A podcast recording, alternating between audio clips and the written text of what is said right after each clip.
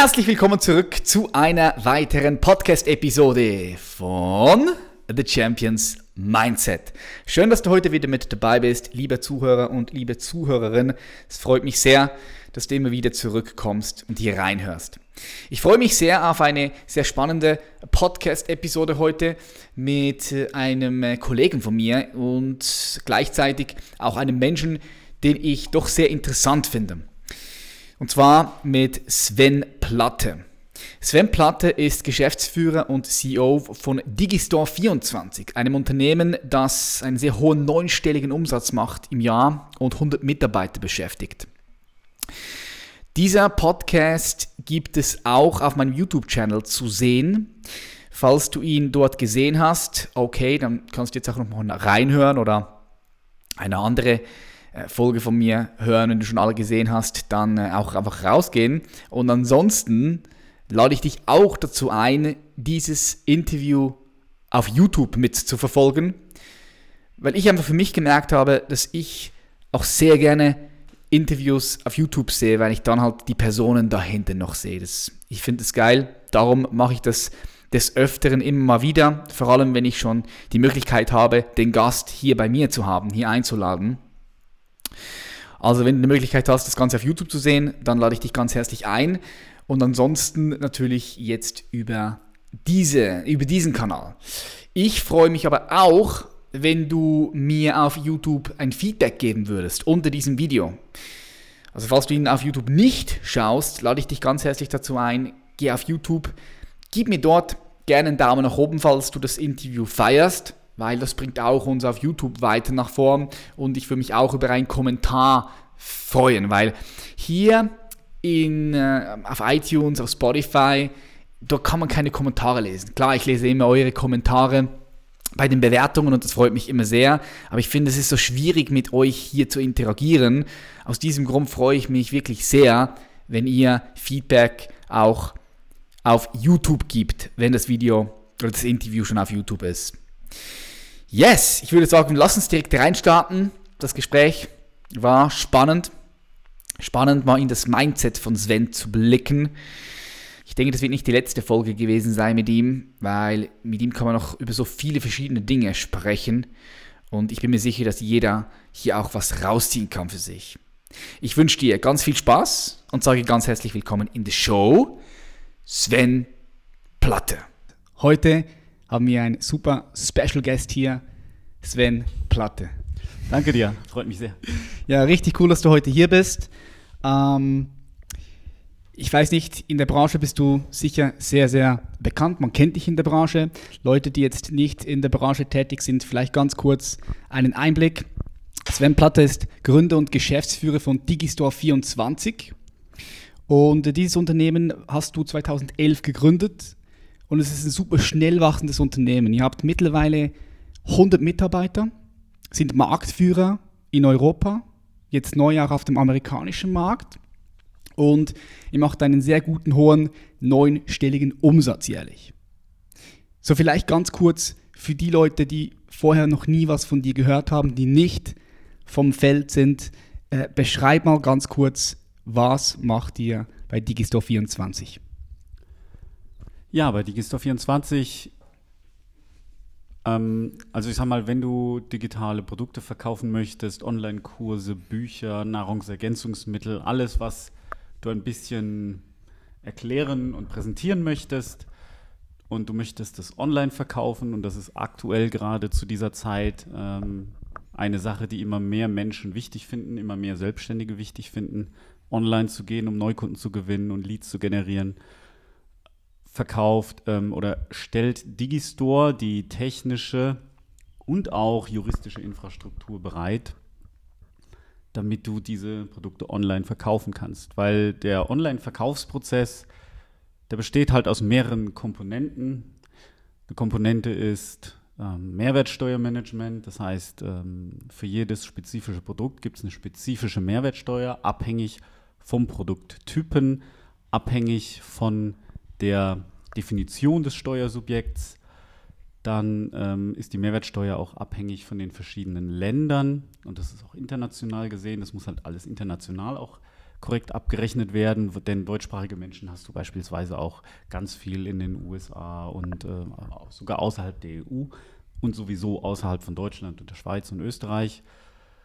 Und ähm, diese Infrastruktur, dieses ganze Abrechnen mit den Vertriebspartnern, mit den Affiliates, also diese ganzen Sachen, die nicht so viel Spaß machen, die technische Integration mit Zahlungsanbietern, das alles integriert Digistore in einer Sache. Unser Motto ist More Sales, Less Work for the Advanced Marketer. Unser Fokus ist, Leuten, die online etwas anbieten möchten, die Arbeit abzunehmen, diese ganzen lästigen Arbeiten und ihnen einfach eine Infrastruktur zu bieten, sodass sie selber sich auf ihr Kerngeschäft fokussieren können und dadurch eben maximal Erfolg online haben können. Und um das zu tun, brauchst du halt eine technische Infrastruktur. Und diese Technik, die haben wir seit, ähm, ja, seit 2011 haben wir angefangen, das Ganze zu entwickeln. 2012 ging es dann an den Start und seitdem entwickeln wir das halt unermüdlich. Und jetzt sind wir halt eben dort, wo wir heute stehen. Und ich sag mal, dieses ähm, große Wachstum war halt möglich, dadurch, dass wir uns da immer fokussiert haben, dass wir halt immer stetig dort genau weitergemacht haben, den größten Mehrwert zu bieten. Natürlich sind wir auch nicht perfekt, aber wir haben halt, wir sind halt sehr, sehr stetig und sehr, sehr verlässlich. Und das hat uns auch ermöglicht, international zu gehen, zum Beispiel in die USA und ähm, mhm. ja, große Umsatz ähm, Zahlen sind eben einfach auch halt durch Internationalisierung möglich. Okay, wow. Also mit anderen Worten, für dich zu Hause, wenn du das siehst oder hörst, falls du irgendwie mal ein Produkt gekauft hast, ein digitales Produkt, wie beispielsweise mein Meditation Mastery oder Perfect Body System, das alte Online-Produkt oder sonst irgendein Produkt, dann ist die Chance sehr, sehr hoch, dass du indirekt auch mit äh, der Firma von Sven Platte zusammengearbeitet hast, mit Digistore. Und wenn du auch ein Unternehmen bist, das digitale Produkte anbietet, auch dort ist die Chance sehr groß, dass du mit Sven zusammenarbeitest. Jetzt, du bist 2011 äh, gestartet, 2012 an den Markt gegangen. Das, die Welt sah ja damals doch noch anders aus. Ich meine, heutzutage digitale Produkte sind in aller Munde. Ich bin mir fast sicher, dass die meisten Menschen, also zumindest mit denen ich in Kontakt bin, schon mal irgendwie ein digitales Produkt gekauft haben. Damals sah der Markt noch anders aus. Wie bist du auf diese Idee gekommen damals? Und vor allem, was hast du vorher gemacht? So wie kam die Idee zustande? Was hast du vorher gemacht? Und wie hat sich das angefangen zu bilden, zu bauen, dieses Riesenbaby, was du jetzt hier hast? Okay, also angefangen hatte das eigentlich schon während meines Studiums. Ich bin studierter Zahnarzt. Wie Julia, hab, meine Frau. Genau. Wir sind Kollegen auf vielen Ebenen. Ne? Ähm, angefangen hatte das während meines Studiums, dass ich mich halt sehr für Informationsprodukte interessiert habe, bei allen möglichen, also erstmal als Privatinteresse, so Bereiche Dating, Datingpsychologie, ähm, Ernährung, Fitness, diese Themen, da war ich schon immer fasziniert, alternative Sichtweisen mal zu sehen und das zum Beispiel das Thema Dating aus evolutionstheoretischer Sicht oder evolutionspsychologischer Sicht be besser gesagt zu sehen. Ähm, das konnte man eben über digitale Produkte schon recht früh. Damals gab es noch jetzt nicht dieses äh, allumfassende YouTube und so weiter, sondern das waren halt vor allen Dingen E-Books, die da rumgeflogen sind im Netz. Mhm. Und, ähm, also ohne die, Video, ohne die Videos, sondern einfach E-Books, wo du. E-Books, ja. Okay, in welchem Absolut. Jahr war das ungefähr? Plus, minus? 2004, 2005. Okay, wow. So in ja. der Richtung da hat mich das schon, da habe ich das also alles konsumiert, vor allen Dingen als Konsument und hatte dann, da wuchs auch in mir immer mehr so dieser, dieser Gedanke, was wäre, wenn? So, hey, wow, die verkaufen das online und irgendwie sitzen die zu Hause und ähm, können, können von zu Hause aus arbeiten. Das war für mich ein Traum, auch insofern, als dass ich, ich bin so einer, ich hatte immer sogenannte so, so Kohlenhydratabstürze und die habe ich eigentlich heute noch, wenn du weißt, was ich meine. Das heißt, wenn ich irgendwie was mit Kohlenhydraten esse, dann muss ich erstmal eine Runde schlafen. Du bist einfach sehr müde dann, ja. Ja, das nervt mich und, und irgendwie war es immer so verbreitet in der Menschheit, Kohlenhydrate zu essen. Hm, Frühstück, und, Frühstück, ja, ja, kein Frühstück auslassen. Wenn ich morgens Frühstück essen würde, ich kann direkt wieder schlafen gehen. Ja, eben, eben, genau, so ein Scheiß, ne? Und dann habe ich halt zwischendrin, weil ich halt immer dieser normalen äh, kohlenhydratlastigen Ernährung damals gefolgt war, hatte ich dann damals echt gedacht so, oh, Sven, du bist nicht in der Lage, einen normalen Beruf zu machen. Weil wenn ich irgendwo ähm, irgendwie als Aushilfe gearbeitet habe oder so. Ich bin schon mehrmals rausgeflogen, weil ich irgendwie am Arbeitsplatz nach dem Essen irgendwo eingeschlafen bin. Ich war halt so müde. Nein. Ich, ohne Scheiß, ich war halt so müde. Ich weiß noch einmal bei einer Inventur im Promarkt, das Ding gab es damals noch, ja. Ich bin einfach nach dem Essen kurz eingeschlafen, weil ich halt, ja, weil, weil ich nach zehn Minuten wieder fit bin und dann wieder wieder den ganzen Tag wirklich was leisten kann. Aber So ein Powernap. ja, aber ich habe immer Ärger gekriegt damit und ich habe dann irgendwann gedacht, so, ey, ähm, entweder ich stelle mich selber ein oder ich fliege immer raus. Wow, da- das ist eine, das ist eine gute Frage. So. Ja. Hey, was soll ich machen? Ja, entweder äh, ich stelle mich selber ein oder ich fliege immer raus. Ja, also das war, das war halt aus, aus der Not eine Tugend machen, ne? Und dann habe ich halt irgendwann äh, auch so diesen, diesen Wunsch immer mehr verspürt, da irgendwie, ähm, ja, in die, in die, in die, in, also mein eigener Chef zu werden. Ich wollte vorher schon, hatte ich so an Managerkarrieren gedacht und an ganz viel Erfolg und so weiter und so fort, wie man sich das halt so vorstellt. Aber ähm, ich hatte auch früher so ein Fable für Strategiespiele und habe mir dann auch immer so ähm, Wirtschaftsstrategien ausgedacht und, und historische Kriege nachgebaut im, im, im, als kleines Kind, so mit, mit Spielzeugsoldaten und lauter so Zeug und habe mir so strategische Überlegungen gemacht. Das war alles irgendwie schon immer so meine Neigung, auch so dieses strategische Denken und dieses, ich bin dann mehr so ein Denker, wie so ein Philosoph. Also Ich Okay. sitze sehr, sehr viel einfach nur da und denke. Und ähm, nach diesem Konsumieren dieser ganzen E-Books und, und als ich dann gesehen hatte, dass andere tatsächlich ähm, damit Geld verdienen, habe ich auch gedacht, hey, ich, ich muss ir ich möchte irgendwas in der Richtung machen, habe mich angefangen mit Online-Marketing zu beschäftigen, habe mit Google AdWords Experimente gemacht im Jahr 2004, 2005, ging eh alles schief, aber war immerhin, immerhin wusste ich halt, dass es sowas existiert. Mhm. Hab danach angefangen, so mit ähm, so Experimente gemacht mit Strukturvertrieben und so einem Zeug, einfach um irgendwie auch verkaufen zu lernen, weil ich habe verstanden, na, ich muss verkaufen lernen. Ne? Mhm. Gehört irgendwie dazu. Wo lerne ich das? Äh, wer hat denn Verkaufsskripte? Ah, Strukturvertriebe haben Verkaufsskripte. Hat halt gar keinen Spaß gemacht. Also für mich großen Respekt vor jedem, der sowas kann, Network Marketing.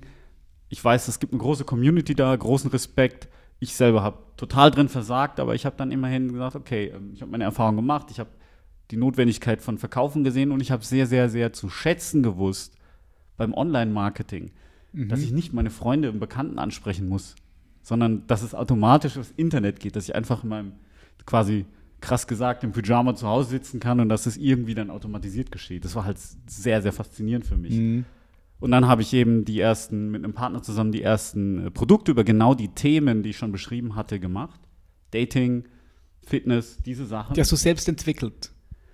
Ähm, das waren erstmal Lizenzprodukte. Also später kamen auch selbstentwickelte und erst am Anfang waren es Lizenzprodukte ähm, von amerikanischen erfolgreichen Produkten.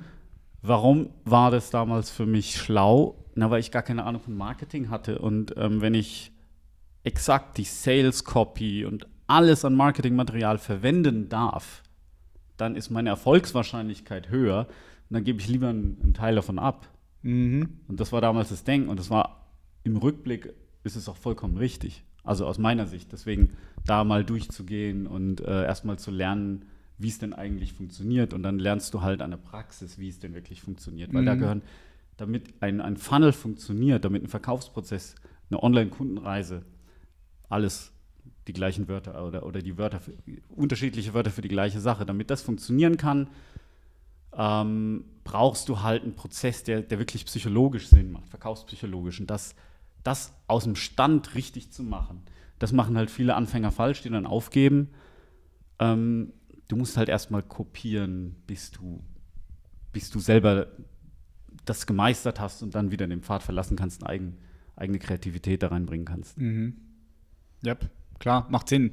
Vor allem, also ich sehe es ja auch heute immer wieder, dass der deutsche Markt von den Amerikanern viel kopiert, wenn es um die Ver Verkaufspsychologie geht. Ja? Also wir Genau. sprechen jetzt hier von, äh, der Kunde kommt auf die Seite und die Seite ist so aufgebaut, dass du bestmöglich halt kaufst. Ja, und Ja. für das gibt es extra auch, auch, auch Neurophysiologen, die, also Psychologen auch, die dieses Verhalten äh, studieren, auswerten und dann gibt es da kleine Stellschrauben, die du schrauben kannst, dass der Kunde am Ende des Tages schneller und mehr kauft. Richtig. Ist, ja. Okay, cool, spannend. Das heißt, du hast dich damals ähm, mit dem beschäftigt, weil es dich ja auch interessiert hat. Und hast du das gemacht in dieser Zeit, wo du als Zahnarzt tätig warst. Warst du überhaupt als Zahnarzt tätig oder hast du nur das Studium gemacht? Also du bist, äh, wenn du Zahnmedizin studierst, dann das ist quasi wie so ein duales Studium, wie Also so eine Praxis BA. dabei, ne? ja. Du hast immer Praxis dabei. Du hast im, in der Vorklinik, das Grundstudium hast du, ähm, machst du quasi eine Zahntechniker-Ausbildung und darfst dann auch später ein Zahntechniklabor selbst haben und führen. Das dürfen normalerweise nur, ähm, ich meine, Zahntechnikermeister. Und ähm, im Hauptstudium, also nach dem Physikum, nach der Zwischenprüfung, hast du klinische Semester. Das heißt, also die, die zweite Hälfte des Studiums besteht quasi darin, dass du den halben Tag, jeden Tag Patienten behandelst und teilweise auch in den Semesterferien. Also du bist wirklich ganz, ganz viel in der Praxis. Deswegen ja, ich habe viele Löcher gebohrt, Zähne gezogen und so Zeug. Aber sobald ich dann die Approbation und das Examen dann in der Tasche hatte, habe ich dann direkt was anderes versucht. Okay, das heißt, du hast da auch, auch angefangen, so eine Brücke dann zu bauen. Ähm, was meinst du mit Brücke? Mit Brücke bauen meine ich, du warst in deinem Studium und hast aber nebenbei ähm, das mit diesen E-Books gemacht, also das mit Ja. äh, deinen ersten digitalen Produkten. Das hast du so nebenbei gemacht, parallel oder, oder hast Na, du Ich habe mich nur gebildet. oder hast dich einfach nur Ja. gebildet? Ich habe, ich habe, also, ich habe halt nur gebildet und das war so ein bisschen mein, mein Strohhalm, der mich am Leben gehalten hat. Also, sage ich mal, stimmungsmäßig, weil das Zahnmedizinstudium selber, das war halt nicht meine Leidenschaft. Das habe ich gemacht aus Konservativismus. Teilweise, um meiner Mutter einen Gefallen zu Mm. tun, weil die freut sich natürlich, wenn sie einen Arzt, einen, einen wirklich examinierten Arzt in der Familie hat. Ähm, aber und andererseits halt auch aus, aus so einem Sicherheitsgedanken. Ich bin schon jemand, also für mich ist Sicherheit extrem wichtig und Sicherheitsgefühl. Und wenn du halt Zahnarzt bist, erstens mal bist du flexibel, weil du kannst auch halbtags arbeiten. Du kannst überall auf der Welt arbeiten. Es wird immer irgendwie gefragt sein, Mhm. irgendwo, weil Menschen haben Zähne und egal so. ob, ne, egal ob, äh, egal was auf der Welt passiert, irgendwie Ärzte werden immer gebraucht und speziell Zahnärzte. Und du hast immer einen Job und das war auch so ein Sicherheitsgedanke von mir. Ne? Also ein Zahnarzt kann nicht so tief fallen. Hm. Aber aus, aus, aus einer Art von Angst, also auch Sicherheitsgedanke, es ist auch eine Art von Angst, das ist halt für mich dann im Nachhinein jetzt auch kein guter Ratgeber gewesen, auf Dauer einen, einen Beruf lebenslang zu wählen. Ja, vor allem der, der, der wo, du merkst, dass du keine Leidenschaft drin. Genau. Ja, was mich in mich jetzt interessieren würde, ist, wie du das Ganze angefangen hast zu bauen, oder? Weil ich sehe einfach immer wieder, dass viele Menschen Schwierigkeiten haben. Sie würden gerne selbstständig sein, sie würden ein Unternehmen aufbauen, aber sie sind jetzt gerade irgendwo noch angestellt oder sie studieren. So wie, ja, wie hast du diesen Cut gemacht? Wie hast du es, wie hast du es geschafft, dann das Unternehmen aufzubauen? Ich nenne das eben eine Brücke aufzubauen. Also typisch, typischerweise, du arbeitest irgendwo, machst nebenbei was anderes, verdienst dort schon etwas Geld und dann so viel Geld, dass du deine Fixkosten decken kannst, dass vielleicht noch etwas zusätzlich da, da, da, dabei ist, um, um in das Business zu investieren. Und wenn das soweit ist, dann kannst du die Brücke durchbrechen oder kannst die Brücken äh, ein, ein, einbrechen und kündigst dann den Job und, und hast dann die Möglichkeit, dich voll in deiner Leidenschaft als Unternehmer oder Selbstständiger äh, zu erfüllen.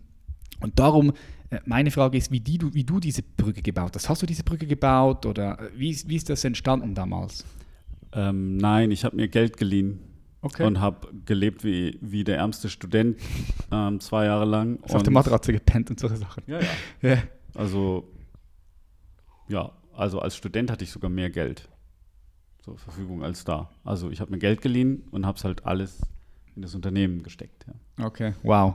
Also volles Risiko, all in, boom, ja, kann man so sagen. weil, weil für mich war es auch völlig plausibel, dass es irgendwie Erfolg hat, weil die Amerikaner haben es ja auch irgendwie hingekriegt, Mhm. das zu verkaufen. Und ja, Facebook war damals gerade so am Start, also es fing da so ganz langsam an. Man konnte schon ein bisschen Facebook-Werbung machen und das war auch ganz erfolgreich. Also ich habe durchaus echt äh, viel Spaß gehabt mit cooler Facebook-Werbung und Performance-Marketing, wenn man so will. Ja. Mhm. Cool, also ich nehme raus, du hattest damals die Vision des Unternehmens, Digistore 24. Und hast die Geld geliehen, hast gesagt, hey, das ist es und ich gehe jetzt da all in. Das war für die E-Books. Das war die für die E-Books. Geld geliehen okay. für die E-Books. Okay. Und wann ist dieser Schritt gekommen mit Digistore 24? Ähm, ja, im Wesentlichen war das so, dass sich mein damaliger Geschäftspartner Christoph und ich, wir haben uns dann irgendwie getrennt. Ähm, wir hatten einfach eine andere Philo- Philosophien. Und äh, bei mir ging es auch immer mehr in Richtung eigene Informationsprodukte, wo ich selber die Copy schreibe und so weiter und so fort. Und ähm, hat sich das so ein bisschen auseinanderentwickelt gehabt und ich wollte aber auch mit einem neuen Partner ein weiteres Projekt machen. Das war sowas im Trading-Bereich und ähm, dieses weitere Projekt musste irgendwie gelauncht werden und ich habe halt die Verantwortung übernommen. Okay, ich mache möglich, dass es, ich finde eine Plattform, wo es gelauncht werden kann und, über, und Clickbank wollte es halt einfach nicht machen. Also habe ich gedacht, hey, ich finde auf jeden Fall irgendeine andere Lösung, weil gab ja, es gab ja damals Share It und, äh, und so weiter. Ne? Kenne ich alle gar nicht mehr. Also ja. Gibt die noch? Cool. Sind noch auf Ja. dem Markt? Das weiß ich nicht. okay. Also, nicht ich habe nie wieder was davon gehört. Ähm, und dann war es so, dass ich dann ein Commitment abgegeben hatte. Und was mich dann quasi zu Digistore reingezwungen hat, war dieses Commitment. Also ich wollte meine neuen Partner nicht hängen lassen.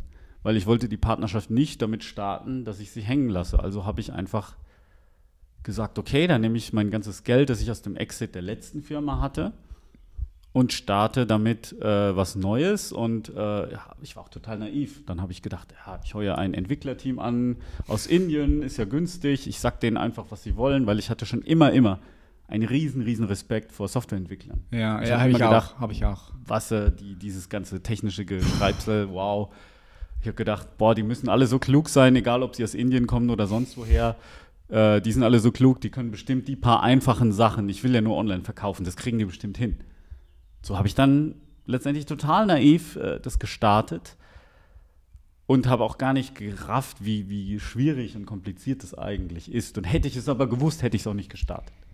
Ja, das ist, das, ist, das ist spannend. Hättest du jetzt gewusst, wie komplex das Ganze ist, hättest du nicht gestartet. Das heißt, würdest du sagen, es braucht auch eine gewisse Naivität, wenn du ein Unternehmen gründen möchtest und sehr erfolgreich sein möchtest. Ja, Schon, gell? Würde Ja. ich auch sagen. Das, ich glaube, dass viele Leute, die sehr intelligent sind, keine Unternehmer werden, weil sie zu sehr sich dieser ganzen Risiken bewusst sind. Viel zu sehr. Und wenn du, wenn du zu klug bist und zu wenig naiv, dann denkst du viel zu sehr an diese möglichen Risiken, die ja, die ja real sind. Aber ähm, es, aber die dich dann eben hindern, weil Mhm. du, du dein Unterbewusstsein spuckt dir dann tausend Gründe an aus, äh, warum du es nicht machen solltest. Und ich war halt im Bereich Softwareentwicklung völlig naiv, völlig, völlig. Und ich hatte es mir viel einfacher vorgestellt. Und ich hatte auch die Vorstellung, dass eine Software einmal wie ein E-Book. Du schreibst es einmal und dann ist sie fertig. Dann, einmal Punkt. dann. Aber das ist bei Software nicht so. Never ever, oder? Never. Da Das bist du ist- ständig dran. Eine Software ist wie ein Tamagotchi. Und, und diejenigen, die das Tamagotchi äh, füttern, das sind äh, Leute, die äh, ja, wie die bestbezahltesten und anspruchsvollsten äh, ähm, Mitarbeiter sind. Hm. Und das ist teuer. Also großen Respekt von den Entwicklern. Riesenrespekt. Und ich hatte es damals unterschätzt, ja. Okay, also eine gewisse Naivität brauchst du, wenn du zu intelligent bist. Oder besser gesagt, man kann auch sagen, wenn du zu viel über die ganzen Risiken nachdenkst, am Schluss machst du es nicht. Am Schluss bleibst du einfach stehen. Ja, Du bist focus on expanse. Ja, ja, Risikobereitschaft muss da sein. Ich, ich sage immer, eines meiner Lieblingssprichworte ist, wenn ich mich so das Gefühl habe, wow, das ist risikoreich oder was auch immer, sage ich mir immer, weißt du was, alles, was du im Leben tust, ist mit Risiko verbunden. Ja, Und alles, was du nicht tust, ist es auch. ja. So, so what? So, okay, wenn du dafür brennst, wenn du die Vision hast, go, do Und, it. und an irgendeinem Punkt liegt die Opportunity darin, Sachen nicht zu machen, von bestimmten Sachen die Finger von zu lassen.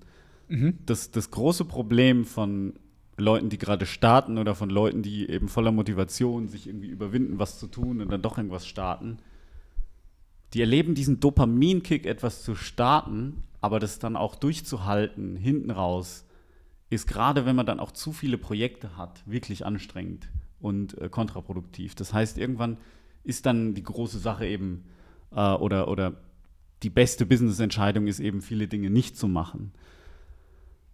Aber diese Sache, die wirklich deine Kernkompetenz ist, die zu deiner Positionierung passt, das ist die Sache, die du verfolgen solltest.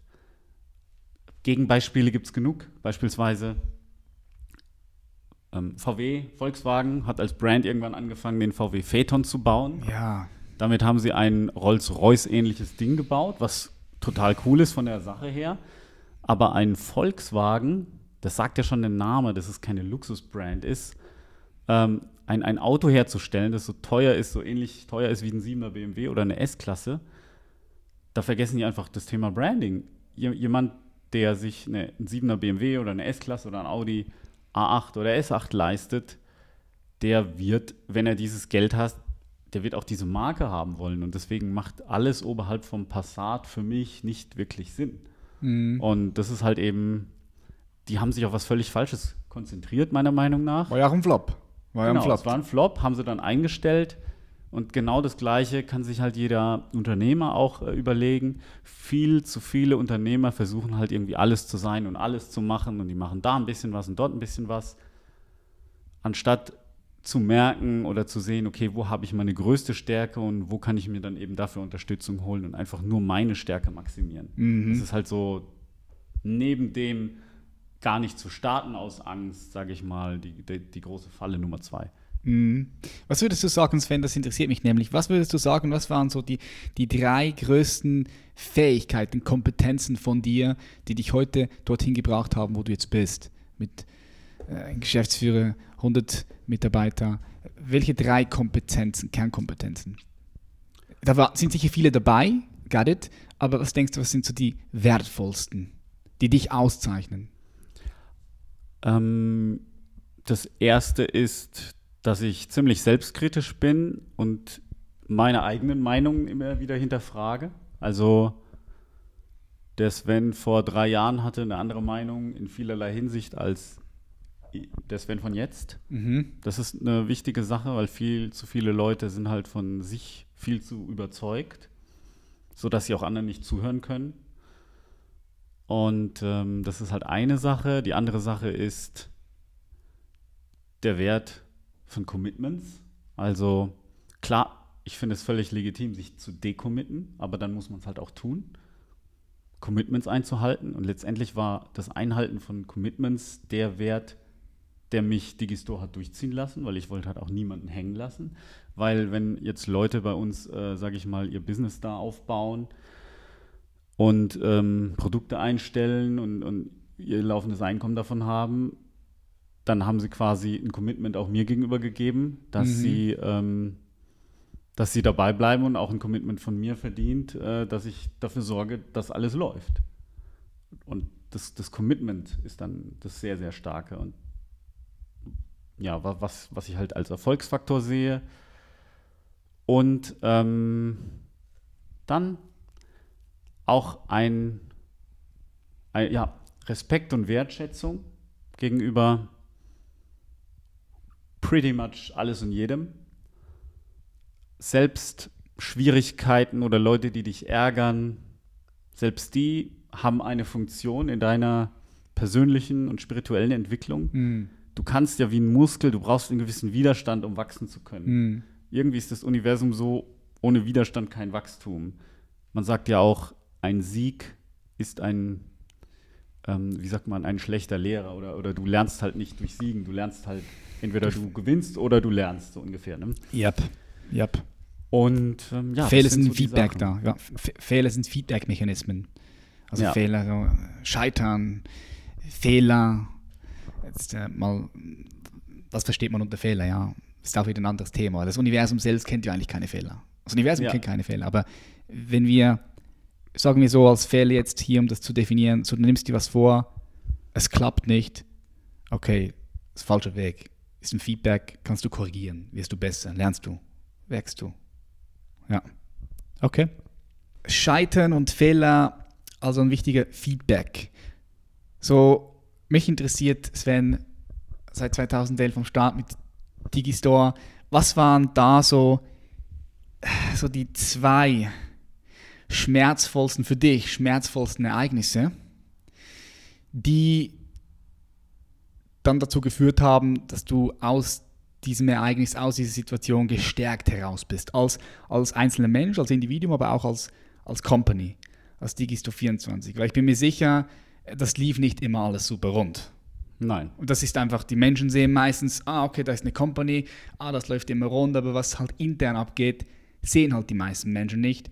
Ich würde gerne über die zwei schlimmsten Krisen oder Situationen äh, mit dir sprechen, wenn du die teilen magst, die, äh, ja, die, die dich stärker gemacht haben als Mensch und als, als, als Unternehmen.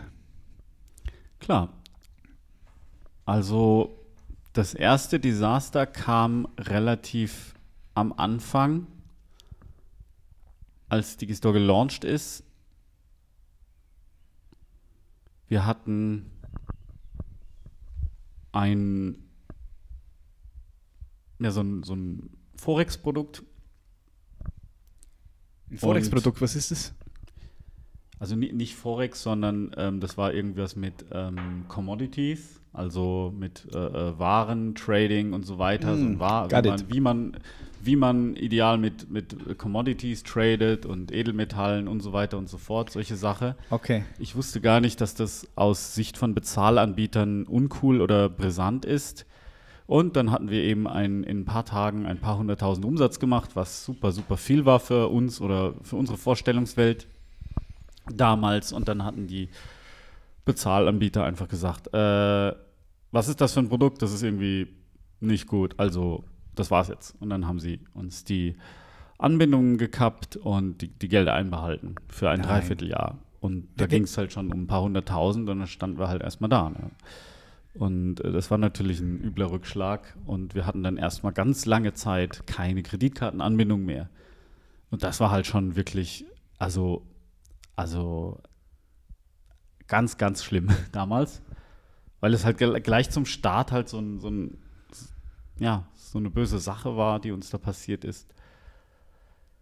Aber irgendwann hatten wir dann doch wieder Kreditkartenanbindungen und obwohl ich lange nicht, nicht mal wirklich dran geglaubt hatte, dass das nochmal geht, irgendwie wurde ich dann auch pessimistisch.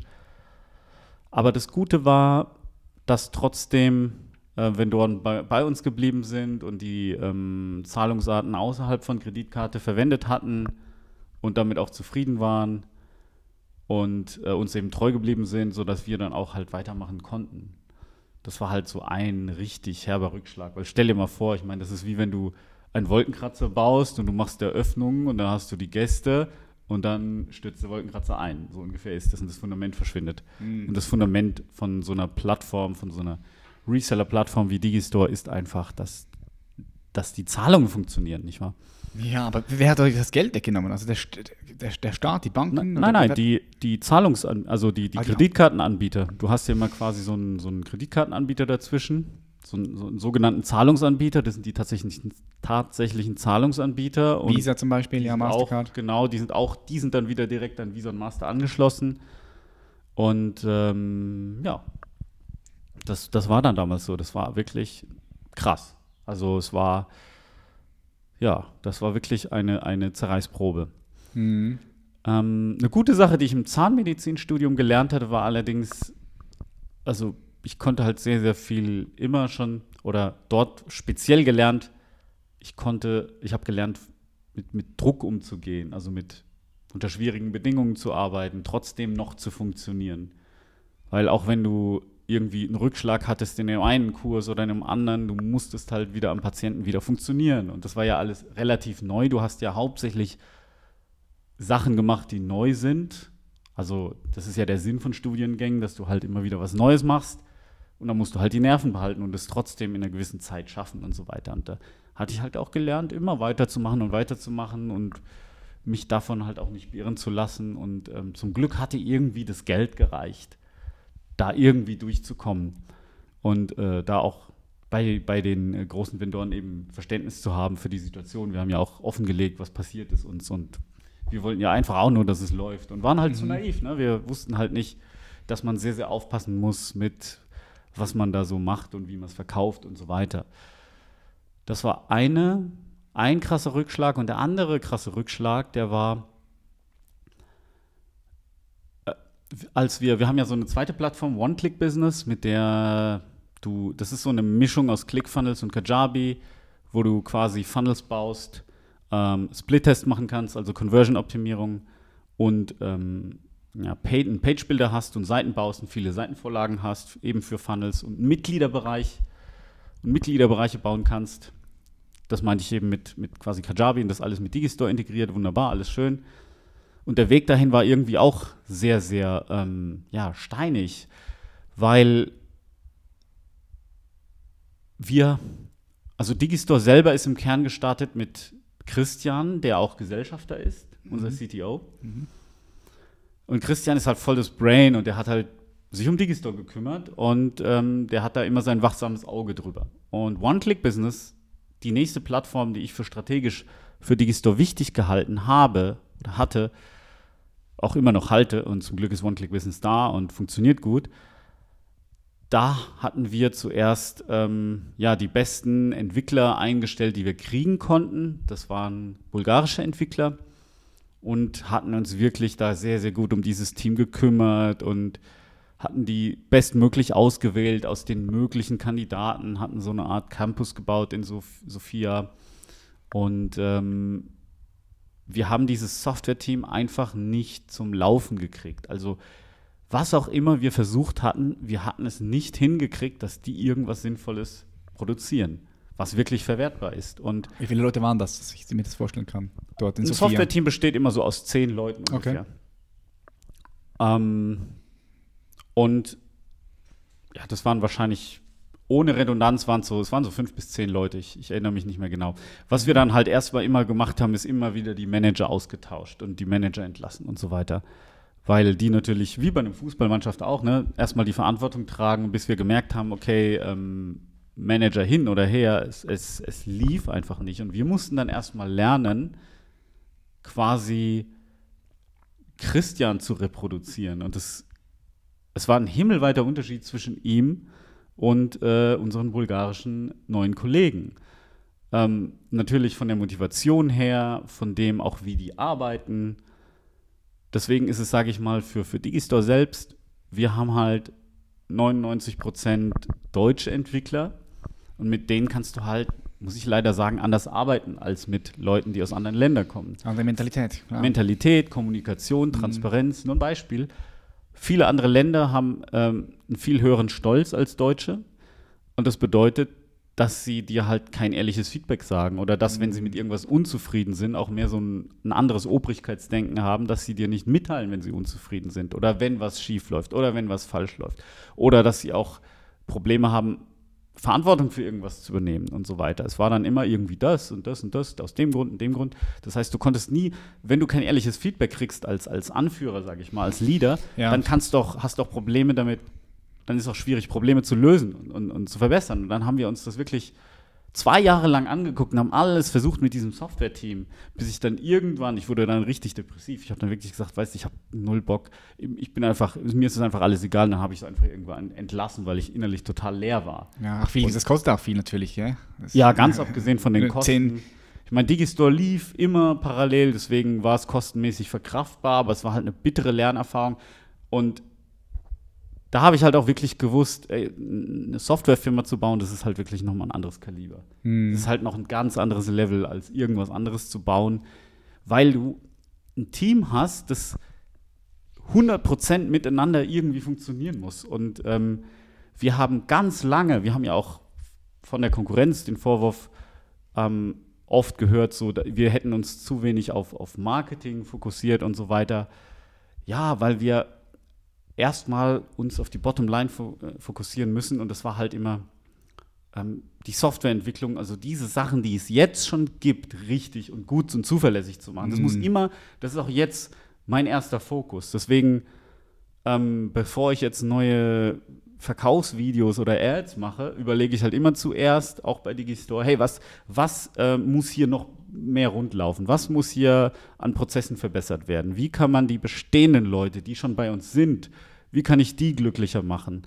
Ähm, wie kann ich dort Prozesse optimieren? Wie kann ich die Mitarbeiter glücklich machen, die Vendoren, die Affiliates? Und das sind oft so, ja, so bürokratische Sachen oder es sind so Ab Prozessabläufe oder es sind, sind ähm, Korrekturen in der Software. Teil, teilweise muss die Software auch verkompliziert werden, weil es irgendwelche Gesetze gibt, wie Datenschutz und so weiter, die das dann erfordern. Also ich schlage mich ziemlich viel mit so einem unangenehmen Zeug rum. Und wir haben jetzt erst so in den letzten, im letzten Jahr wirklich so einen krassen Performance-Marketing-Fokus weil das eben auch quasi für uns das Tor in die Zukunft ist. Maxi maximale Performance und Conversion. Ähm, neben einer sehr, sehr guten Employer-Brand, damit wir auch weiterhin die besten Leute kriegen. Wir haben wirklich fantastische Leute da. Ich muss sagen, unser Team ist, ich bin so dankbar. Eines, äh, oder der Hauptgrund, warum, warum ich so viel Erfolg habe, ist unser Team. Mhm. Also definitiv dieses, dass wir wirklich so viele coole Leute haben, die diese Motivation haben, alle an einem Strang ziehen, das ist halt wirklich unbezahlbar. Ja, 100% Eine Company äh, fällt und steht mit einem guten Team. Wie, wie, wie, wie weißt du, oder besser gesagt, wie hast du äh, diese Fähigkeiten, die aufgebaut, gute, gute Teams zusammenzustellen? Ich denke, das ist ja auch ein Prozess, den du durchgemacht hast. Das nehme ich bei vielen Unternehmen wahr. Ähm, die werden da immer einfach besser und besser. Wie bildest du ein gutes Team? Wie weißt du, hey, der passt oder der passt nicht oder du brauchst jetzt noch jemanden? Wie, wie holst du die Leute? Also, das ist, ähm, das hat mehrere Ebenen. Die erste, die erste Sache ist, dass ich sehr, sehr viel Erfahrung habe, auch mit Vorstellungsgesprächen. Und Bist du bei jedem Vorstellungsgespräch noch dabei? Ja, pretty much, ja. Also nicht, nicht, also ich würde sagen bei 90 Prozent yep. bin ich dabei. Ähm, ich habe halt schon sehr, sehr viele Fehler gemacht beim Einstellen und sehr, sehr viele Persönlichkeitstypen kennengelernt und auch angefangen, diese Persönlichkeitstypen zu erkennen, die nicht passend dafür sind. Mhm. Ähm, der erste Schritt ist, dass ich halt ziemlich genau weiß, für welche Stelle, was ich will. Das ist immer der erste Schritt. Das ist halt das Universum gibt dir das, was du willst und du musst halt irgendwie präzise sein damit. Mhm. So, so präzise es geht. Natürlich nicht zu einengend, manchmal bist, wirst du auch überrascht, positiv oder auch negativ. Aber du musst ungefähr schon, schon wissen, was du da auch für einen Typen suchst. Also nicht nur, was die Stellenbeschreibung ist, sondern auch, was für einen Menschen du da suchst. Mhm.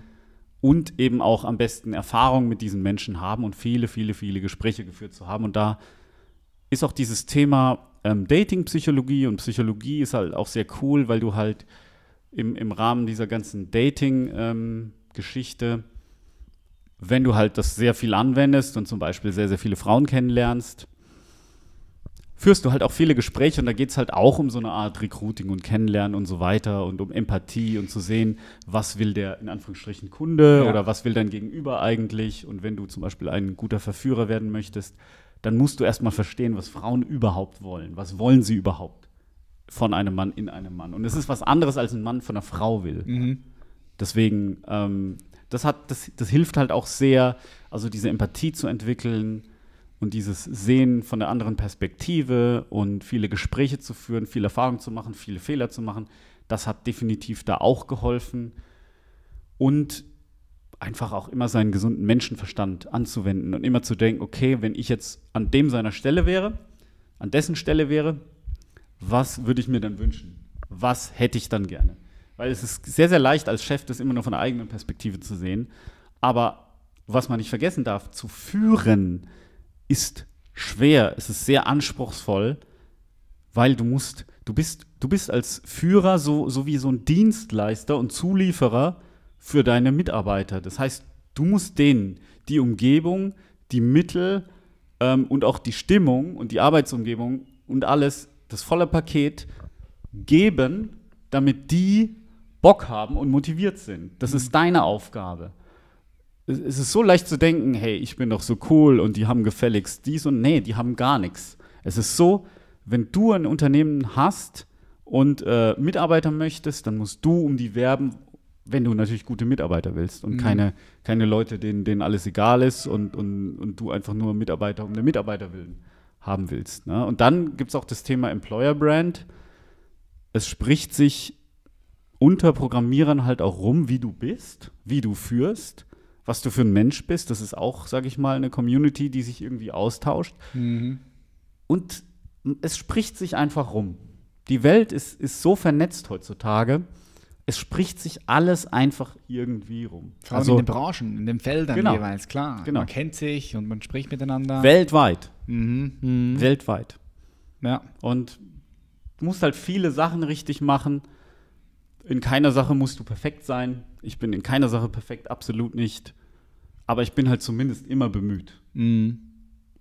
Und wenn ich Fehler mache, auch als Anführer oder als Leader, dann gebe ich es halt auch zu. Ja, das ist ja super wichtig. Weil sonst kannst du auch nicht lernen, sonst bist du nicht offen für Kritik und Ja. auch nicht offen für Wachstum. Da sind wir wieder bei der Selbstreflexion, die du ja gesagt hast, ist eine deiner größten Stärken. Selbst über dich zu reflektieren, Meinungen auch äh, mal über Bord zu werfen und neue Meinungen anzunehmen. Hm. Mich würde interessieren, du bist ja sehr stark in Prozessen und Prozessoptimierung. Hm. Ich, ich gehe davon aus, du bist richtig stark strukturiert. Ich, wir haben uns auch ein bisschen unterhalten schon letztes Mal, als wir mal essen gegangen sind. Ähm, da habe ich auch so ein bisschen herausgehört, wenn es ums Business geht, bist du stark strukturiert. Hast du gewisse Routinen, die du teilen möchtest mit äh, unseren Zuschauern und Zuschauerinnen, die du, die du täglich machst oder fast täglich und die dafür sorgen, dass du den Überblick behältst, dass du einfach die Performance auch auf die Straße bringst, so wie du sie jetzt bringst? Ja. Ähm, also, was ich gerne mache morgens ist meditieren. Das hilft mir einfach, äh, meinen Kopf mal zu resetten. Wie lange Das ist- meditierst du? Wie lange? Fünf bis zehn Minuten, ganz kurz. Ich mache regelmäßig Sport. Das ist auch eine wichtige Sache. Es ist halt ein wichtiges Gegengewicht. Ich glaube, dass der Körper nur gut funktioniert, wenn er halt benutzt wird. Das ist wie bei Autos auch. Wenn du die Autos nicht fährst, dann bleiben die Flüssigkeiten und diese ganzen Gelenke, die es im Auto gibt, eben, die werden, die, die werden dann immer zu fest. Und ich glaube, nur so kannst du auch ausreichend ähm, denken, indem dein Gehirn halt auch durch Sport und durch Bewegung belastet wird. Mhm, Mind-Body mal, Connection, ja. bewegungsmäßig. Das ist, ich, ich trenne das nicht vom Business, weil das eine ohne das andere nicht geht. Wenn ich eine Zeit lang keinen Sport mache, dann kriege ich Rückenschmerzen und Knieschmerzen und alle möglichen Wehwehchen. Ich kann das nicht trennen. Das ist so, ich, ich brauche das halt auch, sonst funktioniere ich nicht. Mhm. Genauso wie eine gewisse Menge an Schlaf. Ich brauche so sechs, sieben Stunden mindestens, sonst funktioniere ich halt nicht richtig. In letzter Zeit hatte ich das nicht ein paar Wochen lang, weil wir halt durch die aktuelle Krisensituation äh, der Welt äh, mit äh, Corona und so weiter ähm, einen sehr, sehr, sehr großen Zulauf hatten. Habe ich auch nicht so viel geschlafen, weil ich halt auch im Support mithelfe und so weiter, ähm, damit das alles, die Hauptsache, damit die Kunden zufrieden sind. Ähm, habe ich ansonsten noch die Routine, dass ich halt alle 50 Minuten auf jeden Fall 10 Minuten Pause mache und weg vom Bildschirm gehe und in die Ferne schaue und an nichts denke und auch nicht aufs Handy schaue oder irgendwas in der Richtung. Einfach Reset runter. Genau. So, Alle so, 50 Minuten. ja, so, Ja. das ist quasi Pomodoro- Pomodoro-Methode. Dann mache ich es so, dass ich mehrere Bildschirme habe und auf den Hauptbildschirm immer nur eine Sache ja, bearbeite und, und nicht Notifications und, und diese ganzen Ablenkungen, weil das Internet ist ja quasi designt, um dich von irgendwas anderem abzulenken, damit du auf eine Ad klickst oder auf Oh irgendwas. shit, Es 100%. ist halt, es ist halt wichtig, so diese Dopamin-Verbindungen zu sehen. Das ist dieses, dieses Klicken auf eine neue Ad. Das ist letztendlich einfach nur, damit du Dopamin ausschüttest. Und du willst Dopamin ausschütten, weil das Mhm. dein Belohnungssystem ist. Entschuldigung, wenn ich jetzt ein bisschen biologisch werde, aber so denke ich halt eben darüber. Ja. Und ähm, also ich versuche, meine Ablenkungen zu minimieren. Und das, das ist im Wesentlichen so äh, das, was ich mache. Natürlich die Standardsachen, Priorisierung und ähm, aber auch Puffer. Ähm, ich, bei mir ist alles auch so ein bisschen eingeplant, dass ich halt auch über Sachen nachdenken kann und nachdenken muss. Ich habe auch in den letzten Jahren gemerkt, dass ich immer mehr nachdenken muss und weniger abarbeiten sollte, weil über viele Sachen wie zum Beispiel Positionierung musst du ganz, ganz, ganz genau nachdenken. Ja, Positionierung ist auch so ein Ding, man. Puh, das ist ja ein Brocken für sich. Das Wie so positionierst, falsch. du, ja, wie positionierst du dich auf dem Markt? Das ist, äh, ich finde es schon eine, das Champions League, wenn du dort, wenn du mal richtige Positionierung gefunden hast. Ich bin der Meinung, das ist auch immer so wieder eine feine Justierung. Du musst immer wieder dort schrauben, dort schauen. Aber wenn du mal die richtige Positionierung gefunden hast, Ja, wenn ich zum Beispiel, ähm, ich wurde neulich gefragt, ob ich irgendwie in, in Unternehmen mich einkaufen will Ähm, ab und zu mal mache ich ja sowas. Es, was die meisten Unternehmen falsch machen, Unternehmer und Unternehmen, die positionieren sich nicht richtig. Die denken nicht genug drüber nach. Und das gleiche, diesen gleichen Fehler in Anführungsstrichen hatte ich auch bei Digistore gemacht, dass ich halt über die Positionierung auch nie so richtig klar war. Aber das habe ich, und das war jetzt dann auch Glückssache, das habe ich unbewusst richtig gemacht, weil egal wie wir uns jetzt in der Kommunikation positioniert hatten, zum Beispiel hatten wir mal eine Zeit lang gesagt, Digistore, die Automatisierungslösung oder die Vert Vertriebslösung, bla bla bla. Diese Positionierung ist zu allgemein und zu wischiwaschi und ähm, nur die Tatsache, dass wir ein, ja, dass wir so, sage ich mal, Marktführer sind, die Leute ohne, ohne zu verstehen, äh, ohne, ohne jetzt unsere Positionierung zu verstehen, wussten die schon, ah, ich muss zu Digistore und dann äh, kann ich eben meine digitalen Produkte und meine mhm. Kurse, Seminare, Bücher, Nahrungsergänzung und so weiter verkaufen und das bestmöglich, weil der andere macht es auch. Und dann hat man das eben die Shopping Card bei anderen gesehen und dann hat mhm. man gesagt, okay, äh, genauso wie der will ich das auch. Aber wir hatten die, über Positionierung hatten wir nicht, nicht ausreichend nachgedacht. Und wenn ich zum Beispiel in ein, in ein Unternehmen als Investor einsteige, dann interessiert mich zuallererst diese Positionierung, ob die so Sinn macht. Und das ist für mich so, so die Hauptentscheidung, ob ich in ein Unternehmen einsteigen würde oder nicht, abgesehen jetzt von den Zahlen und von was für eine Mitarbeiter und Kultur ja, und so weiter Leuten, die haben. Wer ist doch Geschäftsführer, ja, wer genau. ist der CEO, ja. Aber wenn die Positionierung nicht stimmt und ähm, zum Beispiel, nehmen wir an, es ist jetzt wieder ein, keine Ahnung, wenn es ein, ein Fitnessprodukt ist und ich sehe keine besondere Positionierung, dann, dann ist das für mich egal, wie schön das designt ist und so weiter, eine, eine Totgeburt. Ne? Und ähm, das machen eben viele falsch und da brauchst du aber Thinking Time. Mhm. Und, und die Positionierung bei Digistore ist zum Beispiel, habe ich realisiert, jetzt so in den, in den letzten Monaten, unsere Positionierung ist wirklich für Leute, die Online-Marketing machen und Online-Marketing, stark Online-Marketing assoziierte Unternehmen haben, die sehr professionell unterwegs sind. Die brauchen, dass, dass, dass eine sehr, sehr hohe ähm, Verfügbarkeit, eine ultra hohe Verfügbarkeit gewährleistet ist, also Hochverfügbarkeit. Die ist zehnmal teurer als eine normale Verfügbarkeit. Jetzt vom, von der Uptime und Downtime. Wir haben sogar ein freiwilliges Monitoring, äh, wo man sich eben davon versichern kann, dass Digistore pretty much immer erreichbar ist. Wir sind fokussiert auf große Marketer, die anspruchsvolle Dinge machen, die komplex, komplexe Upsell-Strukturen haben, die ähm, Joint Venture-Verträge, Kooperationen haben, die ähm, sehr viel Flexibilität brauchen in dem, was sie jetzt, wie sie jetzt genau ihre Offer gestalten, wie sie ihre Bestellformulare gestalten, etc. etc. Du kannst ja Digistore Bestellformulare als ähm, Multi-Step-Order-Box auch auf auf deine, auf deine Verkaufsseite so einbauen, was halt quasi, da müssen deine Kunden noch nicht mal deine Verkaufsseite verlassen, um zu Digistore, über Digistore was zu kaufen, etc. Also wir sind schon, schon sehr, sehr, sehr stark auf die High-Performer fokussiert, auf die großen Vendoren, die eben diese ganzen technischen Möglichkeiten auch zu schätzen wissen. Ja. Diese, diese äh, hohe Datenbankbelastbarkeit etc. etc. Das erfordert viel Investition von uns, personell, finanziell etc. Äh, wir bauen diese Statistikinfrastruktur immer mehr aus und eben ähm, die Bestellformulare, da wird demnächst wird es demnächst einiges Neues geben, um eben die Conversion zu erhöhen. Das heißt, wir sind wirklich ein Profi-Tool. Und vorher war mir nicht ganz klar, so vor einem Jahr ungefähr, sind wir jetzt ein Profi-Tool?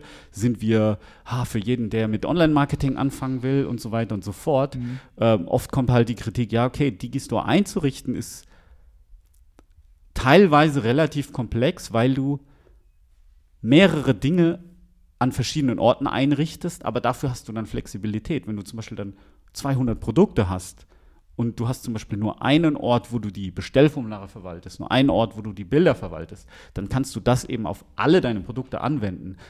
Und das Gegenmodell ist zum Beispiel so ein relativ intuitives System zu haben, wo du ganz einfach was einrichten kannst, aber wenn du dann 200 verschiedene Produkte hast, dann musst du halt 200 Mal dich durch das jeweilige Menü klicken. Und wir haben das halt so gemacht, nein, wir, ähm, wir fokussieren uns auf die großen, erfolgreichen, bauen deren Features und ermöglichen das alles.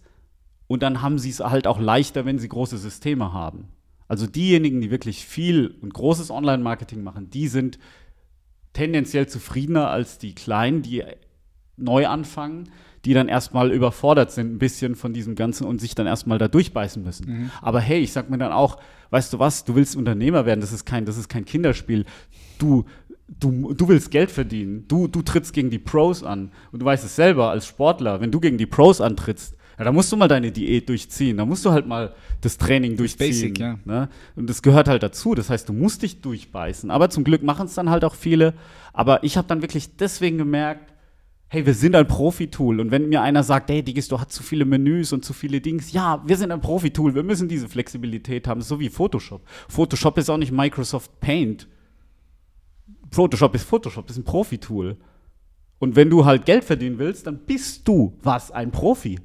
Geld verdienen für mich heißt, du verdienst mit dieser Profession Tätigkeit Geld. Und dann musst du dich da durchbeißen. Basta. Mhm. Und Unternehmertum wird dir nicht geschenkt. Das ist wirklich eine, Lebensaufgabe, eine, eine Veranlagung. Also meiner Theorie wirst du irgendwie dann dazu geboren, weil das halt irgendwie eine ganz, ganz besondere Art von äh, Masochismus auch ist. Ne? Mhm. Ja, das sind meine Gedanken dazu. Okay, wow. So, momentan in dieser in der aktuellen Situation, in der Corona-Krise, habt ihr ja Hochkonjunktur. Bei euch läuft es wahrscheinlich extrem, gerade momentan, weil ja auch immer mehr und mehr äh, Unternehmen jetzt realisieren, hey, shit, wenn es um die Digitalisierung geht, sind sie schlecht aufgestellt, also lass uns lieber mal jetzt digitalisieren. Merkst du da einen Andrang bei dir? Ja, ja. Es ist also, also ungefähr 80 Prozent mehr Nachfrage von jetzt auf gleich bei wow. allen Sachen, auf allen Ebenen. Crazy. Das ähm, hält mich auch ganz schön in Atem. Also neue Leute einzustellen, äh, mitzuhelfen, überall, wo es halt brennt. Und die, und die bereits gefassten Pläne müssen ja auch weiterlaufen. Ja. Also das beschäftigt mich alles schon sehr. Aber mir wird dadurch halt auch nicht langweilig. Das glaube ich dir. Das glaube ich dir. Also bei euch äh, Hochkonjunktur gerade jetzt sicher einer der ganz großen Gewinner in, in, dieser, in diesen Krise. Ähm, wie sieht es in der Zukunft aus? Was für eine Vision hast du als, als Gründer und Geschäftsführer von Digistore24? Wo möchtest du hin mit dem Unternehmen? Was hast du da für eine Vision? Ich möchte gern diese Arbeit, die wir da tun, weiter fortsetzen, Unternehmer und Unternehmen zu empowern, zu ermächtigen, eine tolle Online-Präsenz aufzubauen und viele, vielen Menschen zu helfen, viele Mehrwerte zu schaffen. Aus meiner Sicht sind die Schulsysteme nicht mehr optimal, also man lernt da nicht so viel Zeugs, was man wirklich, im, das man wirklich im Leben gebrauchen kann. Deswegen finde ich halt so diese eigenständige Bildung, wo derjenige auch für die Bildung bezahlt, finde ich halt sehr, sehr, sehr gut. Und ähm, wenn der Kunde für die Bildung bezahlt, dann wertschätzt er das auch mehr. Es geht immer um Wertschätzung. Und ähm, ich freue mich halt, in der Lage zu sein, diese Arbeit anderen Unternehmern zu helfen, weltweit zu machen. Mhm. Also weltweit in dem Sinne jetzt, dass wir halt sehr im Englisch, in der englischsprachigen Welt unterwegs sind. Und ähm, das ist ja schon ein großer Teil der Welt. Ja, er ist halt in die USA jetzt expandiert, ja? Genau. Wie, wie, wie, wie, mach, wie machst du das? Wie machst du so einen Export? Ich meine, Amerika ist ein richtig großes Land äh, mit einem extrem großen Marktanteil oder Markt. Wie, wie, wie planst du so ein Rollout in einem fremden Land? Das ist eine sehr gute Frage. Du brauchst viele Dinge, damit es klappen kann. Ähm, gerade in Bezug auf USA brauchst du erstmal einen sehr großen rechtlichen Unterbau. Das heißt, wir haben diese ganzen rechtlichen Themen wie Sales Tags und äh, wie ist es mit den Widerrufen und so weiter und so fort dort erstmal ganz, ganz ausgiebig geklärt. Und dieses, dieses Setup allein schon hat, bis das mal fertig war, anderthalb Jahre gedauert. Also einfach wow. nur diese Vorarbeit What? mit der Bürokratie und so weiter. Mit dem Anwalt und alles. Ja, bis das alles mal wirklich. Eineinhalb Jahre. Ja, ne, bis das mal wirklich alles klar ist. Ähm, das dauert eben seine Zeit. Also es ist ganz leicht, irgendwie dort was zu verkaufen. Das hatten wir auch vorher schon. Aber wenn du halt irgendwie, also für uns war es so, ab einer gewissen Schwelle des Verkaufs in den USA war uns klar, wir brauchen eine US-Firma mit einem US-Zweig und äh, irgendwie ist, muss das muss und tut das Geschäft in den USA auch etwas anders laufen als in Europa. Mhm. Die haben andere Schwerpunkte, andere, ähm, da gibt es so andere Spezialitäten. Ähm, beispielsweise sind US-Vendoren gar nicht so sehr mit, ähm, darf der Kunde jetzt widerrufen oder nicht. Also dieses Thema gibt es bei denen quasi nicht. Und wir machen auch pauschal in den USA, was auch extrem den, den Support und die Supportprozesse bei uns vereinfacht, extrem ähm, einfache Prozesse. Jeder muss 60 Tage ähm, Geld-Zurück-Garantie machen. Es gibt überhaupt gar keine Diskussion in den USA. In Deutschland, da erlauben wir halt viel mehr äh, Spezialitäten, so 40 Tage, 30 Tage Ja. und so weiter, 14 Tage, 30, 30 Tage und so weiter. Was, was die Prozesse verkompliziert. In den USA ist halt vieles einfacher auf, auf, an dieser Hinsicht. Aber die Amerikaner, wie du es schon mal gesagt hast, die sind halt sehr, sehr fokussiert auf Marketing und Conversion und Sales-Prozesse. Also die sind viel anspruchsvoller, was die Shopping Cards angeht. Die individualisieren sie, sie sich zu Tode und testen tausend Sachen und ständig. Das ist deren Fokus.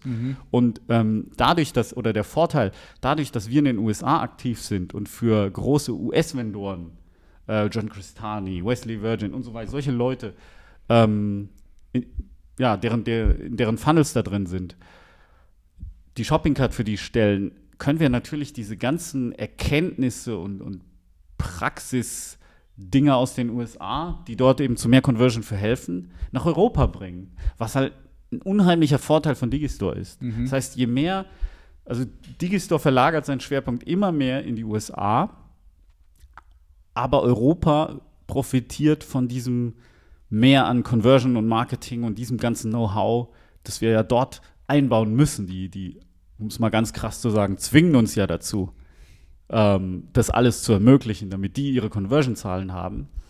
Und deswegen würde ich mal sagen, so diese deutsche Verlässlichkeit und diese deutsche Ingenieurkunst kombiniert mit diesem amerikanischen Supermarketing-Wissen, das in einer Plattform.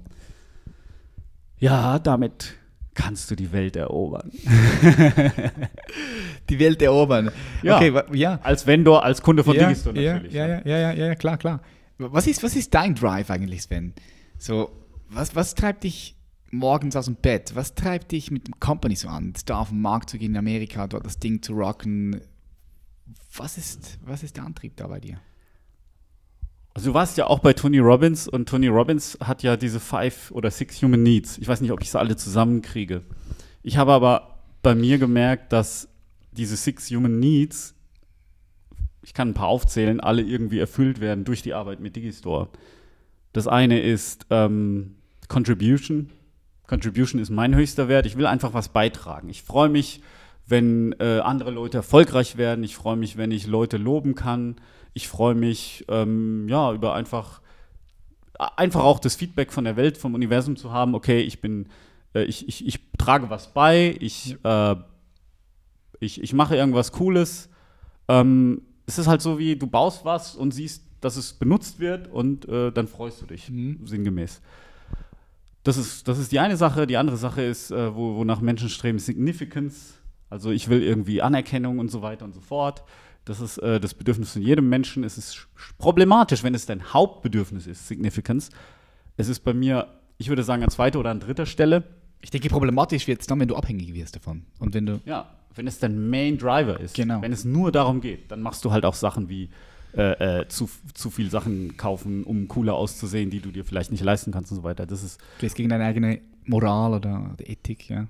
Ja, und wir werden, oder die Menschheit wird immer Significance getriebener, oder sage ich mal bis vor Corona, ähm, durch Instagram und so weiter und so fort, weil jeder ja nur po, am, am Posen ist und so weiter. Das ist halt schon eine sehr, sehr krasse Entwicklung dahingehend. Ne? Und jeder hat einen Millionär-Lifestyle, se- seemingly, also äh, äh, scheinbar. Und das ist halt schon richtig crazy. Ne? Und, aber mir ist es halt so, diese ganzen äh, Human Needs, diese ganzen Grundbedürfnisse, ähm, Anerkennung, äh, Love und Connection und, und Friendship und so weiter und ähm, diese ganzen Sachen, die sind halt alle bei mir in Digistore vereint. Ich kriege halt alles davon und äh, auch, auch irgendwie wie so, so eine Art spirituelle Entwicklung, weil ich habe ja immer gewisse ja, Schwierigkeiten, mit denen ich fertig werden muss. und deswegen, das, das würde ich sagen, treibt mich halt insgesamt an, weil ich Mhm. halt dadurch alles erfüllt bekomme. Ja, ich finde, der letzte Punkt, den du gesagt hast, du hast immer wieder Herausforderungen und Schwierigkeiten, die dann auch dafür sorgen, dass du wachsen kannst. Und vor allem, wenn du, wenn du, wenn du auch spirituelle Wachstum erstrebst und, und ähm, ja, dich spirituell weiterentwickeln kannst, dann ist so ein Unternehmen einfach auch ideal dafür, weil du immer wieder Probleme lösen musst. Ist genauso Genau. in einer Beziehung auch. Ich finde auch eine Beziehung äh, super, super äh, Konstrukt, um persönlich wachsen zu können. Ja, Das ist perfekt, weil das ist immer Feedback und äh, ja, hast, hast, hast einen Menschen, der dir, der dir deine Projektionen, auf, auf den du projizierst und der Mensch hat die Möglichkeit, das in dir zu spiegeln und das ist einfach, äh, es ist perfekt, das ist geil, ja. Genau, und ein Business ist ja auch nichts anderes als eine Beziehung. Ein Business, ein Geschäft, das hat Elon Musk so schön gesagt, ist ein kybernetischer Organismus. Der besteht zum Teil aus Software, Servern und Strom und Elektroden und so weiter. Zum einen, aber auch zum anderen aus den ganzen Menschen, die darüber verknüpft sind. Und Mhm. du hast als Unternehmer ja eine Beziehung mit alles und allem. Das ist halt das, was ich vorhin meinte, auch mit, mit, einem gewissen, mit einer gewissen Form von Masochismus. Weil alles und jeder kommt zu dir, wenn er irgendein Problem hat, irgendwie über irgendein. Die kommen zu dir, indem sie irgendwas in Facebook schreiben, die kommen zu dir, äh, indem sie dir eine E-Mail schreiben, äh, alle deine Mitarbeiter kommen letztendlich irgendwie zu dir, alle deine Kunden und äh, Businesskunden in dem Fall, alles und du bist irgendwie der ultimative Ansprechpartner für alles und allen und musst halt da, da immer dazwischen jonglieren. Und das ist das, was ich meine mit, ähm, was mich halt sehr fordert und was irgendwie so ein spirituelles Wachstum auch ja, erzwingt, weil ich dann halt auch Entscheidungen treffen muss. Okay, ich habe diese begrenzte Energie, Zeit etc. Wo investiere ich sie, wo nicht? Was ist denn wirklich wichtig? Und ich werde immerhin an diese Frage gepusht, was ist wirklich wichtig, was ist wirklich wichtig. Und es bezieht sich dann eben nicht nur aufs Business, wie kann ich noch mehr Umsatz und Profit machen, ba, sondern auch, ähm, was ist denn wirklich wichtig? Was ist im Leben denn wirklich wichtig? Was ist, was ist als Mensch wirklich wichtig? Was macht den Menschen überhaupt aus? Warum ist der da? Ist ein Mensch wertvoll? Und ähm, natürlich ist er wertvoll, aber ähm, welche Rolle spielt er hier? Welche Rolle spiele ich da? Das, das führt automatisch halt. Es ist wie so bei mir im Kopf wie so ein Dominostein wo quasi einfache Fragen, sowas, sowas wie, hey, ähm, zwei Kolleginnen haben sich verstritten und ich muss den Streit schlichten, ähm, Dominosteine ins Laufen bringen, bis hin zu, ja, wie soll ich sagen, so sehr, bei mir zumindest sehr, sehr spirituellen Fragen. Dass ich sage, okay, was ist eigentlich die Aufgabe? Hm, diese Menschen, ähm, die dann zum Beispiel auch Konflikte miteinander haben, die haben ja auch ähm, vielleicht ist es auch äh, so gemacht von, von Karma oder, oder wie auch immer, dass, dass, dass sie gerade das erleben sollen miteinander hier, weil, weil es sie ja auch aufs nächste Level hebt, weil es ihnen einen Gedenkimpuls gibt und so weiter. Aber ich habe eben, äh, ja, oder ich rede jetzt so, so weitschweifend, weil ich dieses Thema, ähm, inwiefern entwickelt das Business mich spirituell ähm, ja jetzt in dieser Antwort unterbringen möchte. Also es ist quasi so, dass ausgehend von Business-Sachen bei mir Dominosteine, die etwas philosophische werden, auch irgendwann umgeworfen werden und dadurch habe ich halt auch das Gefühl, okay, das Business entwickelt mich auch weiter. Ich werde weiser, ich werde klüger, ähm, ich lerne Dinge über mich, die ich halt sonst nicht so kannte. Ja, ich liebe, was du sagst. Du stellst dir existenzielle Fragen auch. Ja? Wofür bin ich hier? Wofür ist der Mensch da? Was ist der Sinn? Und so weiter und so fort. So, es ist cool, dass du gerade jetzt hier in, in diesen Bereich reingehst, weil mich würde noch interessieren, Sven, was musst du leben, um am Ende in Ruhe sterben zu können?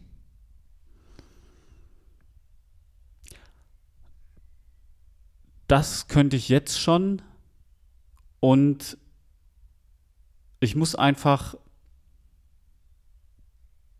ich muss einfach nur wissen, dass ich die richtigen Entscheidungen getroffen habe und dass ich mein Bestes gegeben habe. Das ist das Wichtigste, dass ich mir selbst treu war. Ich selber war mir treu, indem ich gesagt habe, okay, ich mache den Beruf, der mir wirklich liegt. Ich habe es durchgezogen, es hat funktioniert und ich habe dabei mein Bestes gegeben. Es, es, es ist nicht immer, wenn du eine Firma hast, eine Software, es läuft nicht immer alles perfekt. Es gibt viele Sachen, die halt auch mal schief gehen, wo du halt dann ja, Krisen hast und so weiter und so fort. Aber ich habe immer mein Bestes gegeben. Cool. Ähm, lass uns mal ein bisschen in die Zukunft schauen. Ich habe dich kennengelernt als einen Menschen, der auch sehr weit in die Zukunft blickt. Hm, stell dir vor, wir reisen in eine Zeitmaschine 20, 30 Jahre in die Zukunft und wir stehen ja jetzt gerade, ja, ich würde mal sagen, so, zumindest kommt es mir so vor, an einem enormen Wendepunkt auch. Wirtschaftlich, finanziell, also finanztechnisch, finanzsystemtechnisch, politisch, gesellschaftlich. Wie siehst du die Welt 2040, 50? Oh, gute Frage. 2040, 50, das ist in 20, 30 Jahren. Mhm. Die technologische Entwicklung geht exponentiell. Tendenziell entwickelt sich die Welt dahingehend, dass die Dinge, die Gegenstände um uns sich in Computer verwandeln, immer intelligenter werden, Daten sammeln, Dinge automatisieren. Also sehr viel wird automatisch passieren. Also wenn du irgendwie reisen willst oder an einen bestimmten Ort willst, dann ähm, wird es wahrscheinlich so sein, dass du nur einen Gedanken aussprechen musst und schon kommt irgendwie ein Auto vor die Tür gefahren und fährt dich dann dahin und hat sich inzwischen auch selbst aufgeladen und so weiter und so fort. Das, das äh, sehe ich ganz klar so. Dann werden die, diese ganzen Wohnungen, die werden alle, alle komplett stylisch sein und ähm, es, es, wird, es wird schwer zwischen also im Lifestyle von ärmeren und äh, reicheren Menschen überhaupt zu unterscheiden, weil alles überall cool aussieht. Diese, mhm. diese Tendenz sehe ich zum Beispiel auch schon, also schon heutzutage. Mhm. Ähm, ich glaube, dass der Mensch dadurch, dass viel mehr automatisiert wird und er viel weniger zu tun hat, es wird ein bedingungsloses Grundeinkommen geben. Davon bin ich auch überzeugt. Ja, das glaube ich auch weil einfach viele, viele, viele Jobs wegfallen und du die Leute, ja, die müssen ja irgendwie was essen und manche sind halt auch, das, das ist leider auch eine Tendenz, die ich sehe, viele junge Leute sind nicht richtig verwertbar in der Arbeitswelt, weil sie einfach auch zu verweichlicht sind. Das ist schlimm. Sehe ich auch. Zu verweichlicht. Sehe ich auch so. Ja, die sind einfach, nicht belastbar und auch ja. Äh, können mit Kritik nicht umgehen und so weiter und so fort. Also du musst diese Menschen, das sind trotzdem alles liebenswerte Geschöpfe, du, du kannst es nur über ein bedingungsloses Grundeinkommen machen. Ähm, wie die Welt dann politisch aussehen wird, ich glaube, dass, dass äh, die Umwelt wird sich verbessern mit der Zeit. Ich glaube, dass vernünftige Lösungen bezüglich äh, Umweltfragen und Recyclingfragen einfach geschaffen werden, weil eigentlich, ich meine, für so viele Sachen, die Umweltsauereien sind, gibt es heute schon Technologien, ähm, dass man zum Beispiel Plastik äh, wiederverwerten kann und wieder Öl draus machen kann mhm. und so weiter und so fort. Und ich glaube, man braucht auch gar kein Plastik. Man könnte, ähm, es gibt auch schon, ich habe aus, aus Bechern getrunken, die irgendwie glaube ich, aus Maisstärke waren und die sahen aus wie Plastikbecher. Ja, habe ich halt auch schon nicht, gehabt. Ne, die durften halt nicht heiß sein. Es gibt, es gibt schon mhm. so viele Technologien, die sich einfach nur noch nicht verbreitet haben. Mhm. Und wer kann sie verbreiten? Nur die Unternehmer, meines Erachtens. Die Regierungen sollten einfach meines Erachtens die Unternehmer möglichst in Ruhe lassen, möglichst wirken lassen, möglichst den Markt wirken lassen, sodass der Unternehmer dann die Welt verbessern kann. Mhm. Weil der Unternehmer hat ein bestimmtes Thema, baut eine bestimmte Kompetenz auf, baut eine bestimmte ähm, ja, Motivation auf, hat, hat auch eine gewisse Belohnung hoffentlich. Einen gewissen Wert, ja. Ja, eben einfach auch durch sein Einkommen und so weiter. Und dann kann das reinvestieren und kann coole Sachen bauen, die halt wirklich targetiert sind und kann dadurch viele Probleme lösen. Und die Menschheit ist durchaus so weit, dass sie auch das, das annehmen würde und ähm, auch alte Industrien hinter sich lassen würde, die gar keinen Sinn ergeben, umwelttechnisch gesehen. Ich glaube zum Beispiel auch, dass das mit, mit speziellen Tunnelsystemen bräuchte man gar keinen Flugverkehr mehr und so weiter. Aber das, solche Dinge eben. Äh, halt Hyperloop halt, is coming. Ja. Vielleicht, ja. ja. So, solche Dinge wird es halt geben. Und ich glaube, dass durch dieses Mehr an Zeit die Leute auch wieder dann eben, anstatt immer im Hamsterrad zu sein, Zeit für sich finden werden, ja, auch äh, spirituelles Wachstum zu bekommen und noch mehr über Themen des Lebens nachzudenken. Natürlich wird es wahrscheinlich immer eine Mehrheit geben, die einfach nur vom Fernseher hängt und sich äh, vom Staatsfunk und äh, deren und vom Privatfunk äh, berieseln lässt. Da wird's die Leute wird es halt immer geben, aber es wird auch viele Leute VR, geben. VR, auch genau. vielleicht in 20, 30 Jahren. Auch AR, Augmented Reality, äh, also quasi, dass, dass die, die, die Größe, mindestens die Hälfte deiner Realität nur noch aus, aus virtuellem Zeug besteht, das dir vielleicht sogar in die, in die Ohren und Augen oder vielleicht sogar so ins Gehirn eingepflanzt wird, dass du es im Gehirn erlebst. Mhm. Das hat alles natürlich auch Risiken, also für den, der das alles steuert, dann natürlich. Ne? Also hoffentlich ist das dann ein, ein guter Mensch. Wahrscheinlich AI wird wahrscheinlich die Welt beherrschen. Also äh, das Ganze wird, irgendwann wird man wahrscheinlich sagen, hey, Menschen können keine richtig guten Entscheidungen treffen, Menschen sind korrupt, etc., etc. Deswegen wird eine AI komplett die Realität und das Leben äh, von allen steuern und wird Entscheidungen für alles und alle treffen. Punkt. Das könnte in diese Richtung gehen. Wir wissen es nicht. Es wird nur wahrscheinlich nicht mehr in menschlicher Kontrolle sein. Das ist, das, das sieht auch Elon Musk so. Das kommt mir plausibel vor. Mhm.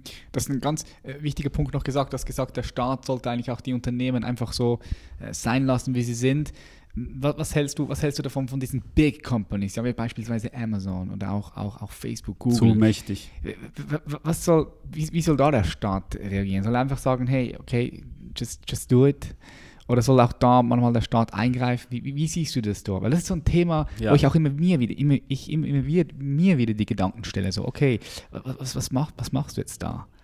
Ich glaube, dass es schädlich ist, wenn ein Unternehmen in der Lage ist, die Weltherrschaft zu bekommen. Wenn du die ganze, also wenn du halt zum Beispiel die ganzen Informationen, wenn die halt alle in mehr oder weniger einer Hand sind, wie das bei Google oder Facebook der Fall ist, ich glaube, dass die zu mächtig sind, und ähm, ich glaube, dass, dass man solche Art Monopole verhindern sollte.